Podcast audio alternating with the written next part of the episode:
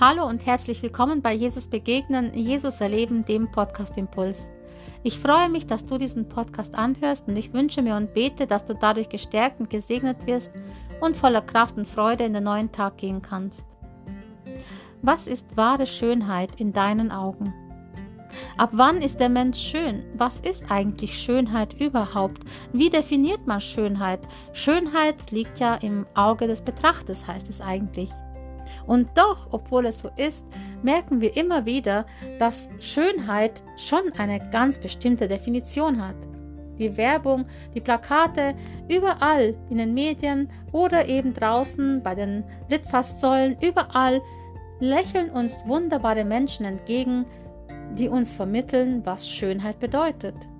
Schönheit durch Cremes, Schönheit durch Klamotten, Schönheit durch Schmuck, Schönheit durch künstliche Wimpern, Schönheit durch aufgespritzte Lippen, Schönheit durch ähm, OP-Eingriffe.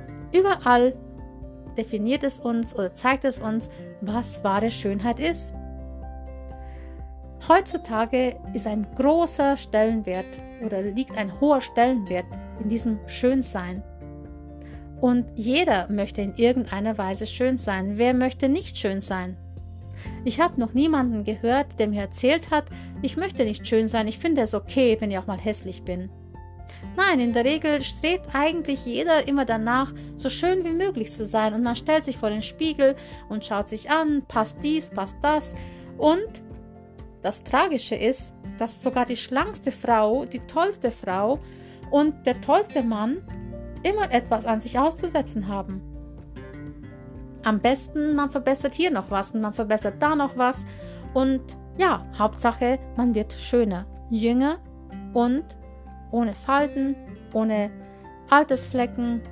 Und man treibt viel Sport und hat viele Muskeln und ist leistungsfähig. Das ist wahre Schönheit. Aber ist das wirklich so? Definieren wir wirklich die Schönheit an den langen Haaren einer Frau oder an dem tollen Bart eines Mannes oder an den schönen Klamotten, die sie tragen, an den High Heels, an den, an den gemachten Nägeln und an den geschminkten Lippen und äh, sonstiges? Wir können von außen hin sehr, sehr viel an uns machen. Wir können viel Geld dafür ausgeben, dass wir uns schöner machen. Wir können uns chirurgische Eingriffe äh, unterziehen oder wir können uns einfach nur mit der Kosmetik, die uns geboten wird, schön schminken. Und wenn wir manchmal, und da, und da möchte ich ganz deutlich sagen, es geht mir nicht ums Schminken an und für sich, doch ich möchte den Unterschied sagen, dass wenn wir manchmal eine Frau, die in der Maske war, einfach mal ohne Maske sehen würden, was im wahrsten Sinne des Wortes ja eine Maske ist, dann würden wir erkennen den Unterschied dass sie ja kaum wiederzuerkennen ist. Also man kann mit Schminke schon wirklich sehr, sehr viel machen. Und natürlich gibt es auch natürliche Schönheiten, aber mit Schminke nachzuhelfen, das ist heute doch so ein großes, ja, fast jede Frau hat in irgendeiner Weise irgendeine Schminke an sich. Natürlich gibt es auch Frauen ohne Schminke. Und es geht mir jetzt auch gar nicht darum, dass ich darüber spreche, ob man Schminke hat oder nicht. Es geht mir darum zu erkennen, was ist wahre Schönheit. Ob die Wahrheit, wahre Schönheit wirklich nur das ist, was man mit dem Auge sieht. In der Bibel lesen wir was ganz anderes.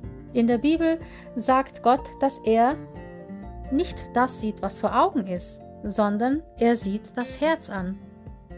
Als im 1. Samuel 16, Vers 7 heißt es, ein Mensch sieht, was vor Augen ist, der Herr aber sieht das Herz.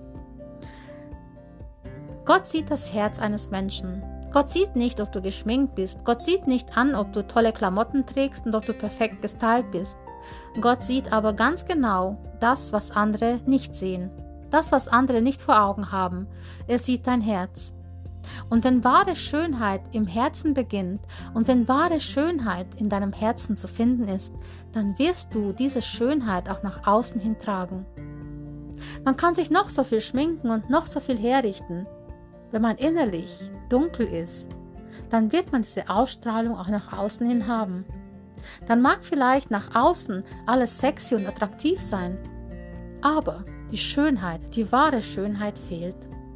Denn die wahre Schönheit ist das, was Gott dir ins Herz legt, das, was du in deinem Herzen hast, das, wo du Jesus nachfolgst, das, was du in, an Liebe für Jesus hast, das, was Jesus, seine Kraft, was Gott in seinem ja, in seiner Gnade und Barmherzigkeit in deinem Herzen bewirkt. Das, was in deinem Herzen ist, diese Gottesfurcht, die Liebe zu Jesus, die Liebe zu den Menschen, diese Früchte des Geistes, das ist wahre Schönheit. Und ich möchte dich heute einladen, betrachte dich doch mal im Spiegel und oder denke über dich nach und frage dich, habe ich äußere Schönheit oder habe ich innere Schönheit? Vielleicht hast du ja gar, sogar beides, äußere und innere Schönheit.